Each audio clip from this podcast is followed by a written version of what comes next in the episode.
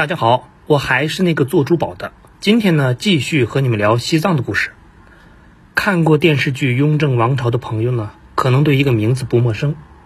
雍正皇帝刚继位，就发动了一场剿灭青海罗卜藏丹津的立威之战，而这位罗卜藏丹津，也是属实让刚刚继位的雍正皇帝那是头疼不已。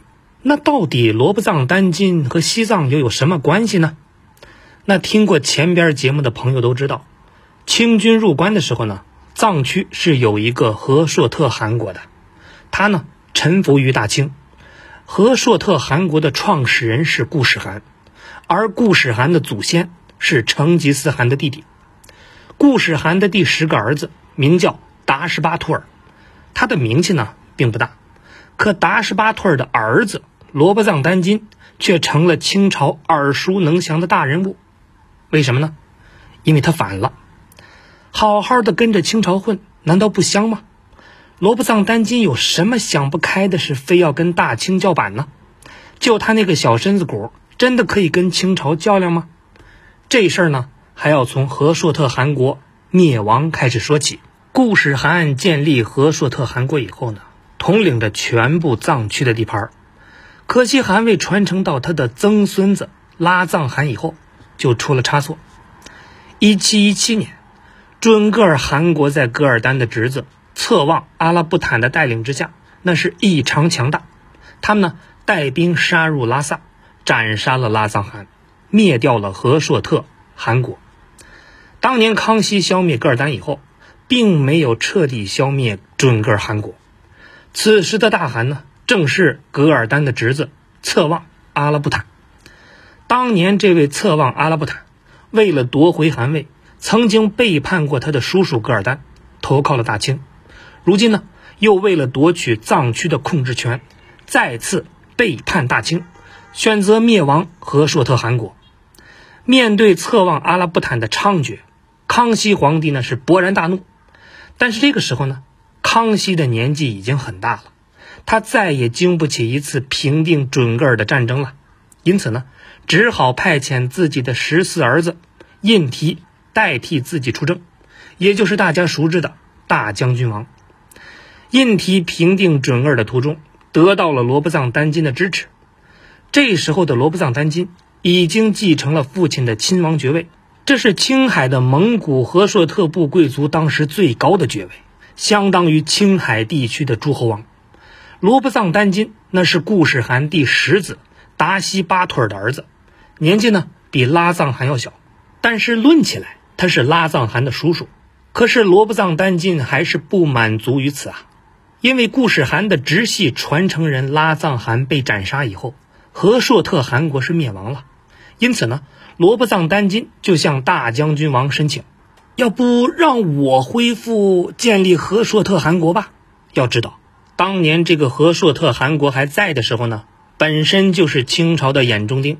如今呢，正好是被消灭了，人家清朝压根就不可能答应这件事儿，因此呢，印提是果断否定了这个提议。其实关于这位罗卜藏丹津的反叛呢，历史上大概给他总结了六个原因。第一呢，就是恢复王庭的建议被拒绝以后，他是非常的不开心，毕竟自己在平定准噶尔的时候有做向导的功劳，而且罗卜藏丹津也是跟着攻入拉萨的。他是有战功的呀。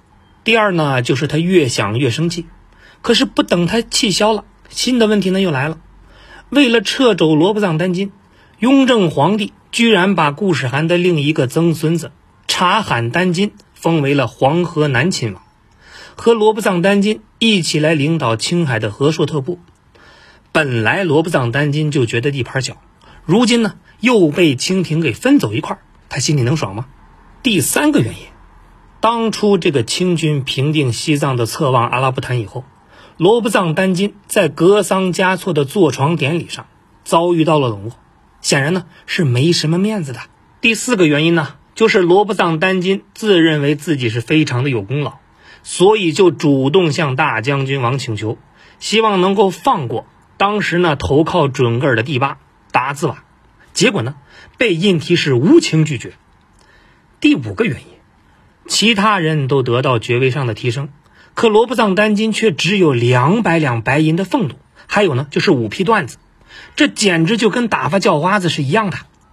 第六呢，康熙皇帝去世以后，一直压制罗卜藏丹津的皇世子胤禔不得不选择回去奔丧，因此呢，西藏前线的军务那可以说是群龙无首，简直就是千载难逢的机会啊。总体来看，清廷对罗卜藏丹津待遇呢是的确很差，甚至呢有过河拆桥的嫌疑。虽然罗卜藏丹津的功劳不是很大，可好歹也有个向导作用啊，就赏赐那么点东西，未免是太说不过去了。此时的清廷对罗卜藏丹津的防备也实在是太明显了，不仅没有因为功劳而去扩大他的地盘，反而加封他的亲戚去瓜分本来的地盘。你说？如果是你，你会怎么想？那还用说吗？反呢？可是，罗卜藏丹津哪里是雍正的对手啊？说起这事儿呢，还得怪雍正，因为康熙去世以后，雍正没有第一时间派人呢去接替胤禔的工作，而是直接把他给招回来。至于藏区的烂摊子，他是根本不想考虑，因为他更需要考虑的是，自己的皇位不能让兄弟们给抢了。结果呢，麻烦来了，罗卜藏丹津就看出清军是群龙无首，因此呢，果断决定出兵反叛。首先呢，他召集青海的鄂鲁特蒙古各台吉会盟，下令恢复和硕特汗国的威名，同时呢，恢复各台吉们昔日的称号，放弃清廷赐予他们的封号，用这个呢来收买人心，同时呢，还逼着他们跟大清是划分界限。然后呢，他是带兵先后攻打了拒绝反叛清朝的左翼郡王和右翼亲王，这两位呢都是归顺清廷的受益者，傻子才要造反呢。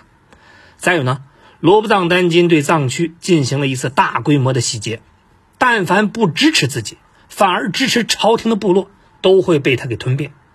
最后，他拉拢了实力强悍的察罕诺门汗，这哥们呢威望是非常高的。瞬间呢，就为罗卜藏丹津拉起了一支人数多达二十万之众的队伍。好家伙，这个实力的确是不可小觑啊！西宁城可以说是岌岌可危。这个时候呢，雍正皇帝就派遣了川陕总督年羹尧，以抚远大将军的身份前来平叛。那吓得那些贵族们是纷纷逃窜，也不再愿意出来支持罗卜藏丹津了。此后呢？岳钟琪又以奋威将军的身份带领三路大军西征，不仅在哈喇河附近击败了罗卜藏丹津，然后呢，又在柴达木擒住了罗卜藏丹津的母亲。这回呢，罗卜藏丹津是彻底失败了，只好无奈地逃到了准噶尔境内。一直到乾隆二十年，清军平定准噶尔，攻占伊犁城以后，这才抓住了罗卜藏丹津，以后呢，就把他幽禁在了北京。总结一下，罗卜藏丹津的反叛对清朝来说呢，未必是坏事，因为他一心想要恢复和硕特汗国。如果他是一直这么憋着的话，早晚呢他会发作，还不如直接让他给发出来，趁着清朝强大，一举把他给消灭。同时呢，清廷又通过多次对藏区的用兵，瓦解了藏区贵族对地方的统治，也就使得西藏更融洽地接受清廷的直接指挥领导。此后呢，雍正皇帝又设立了西宁办事大臣，并且重新设立了行政规划。从此以后，清廷对藏区的管辖那是更加直接。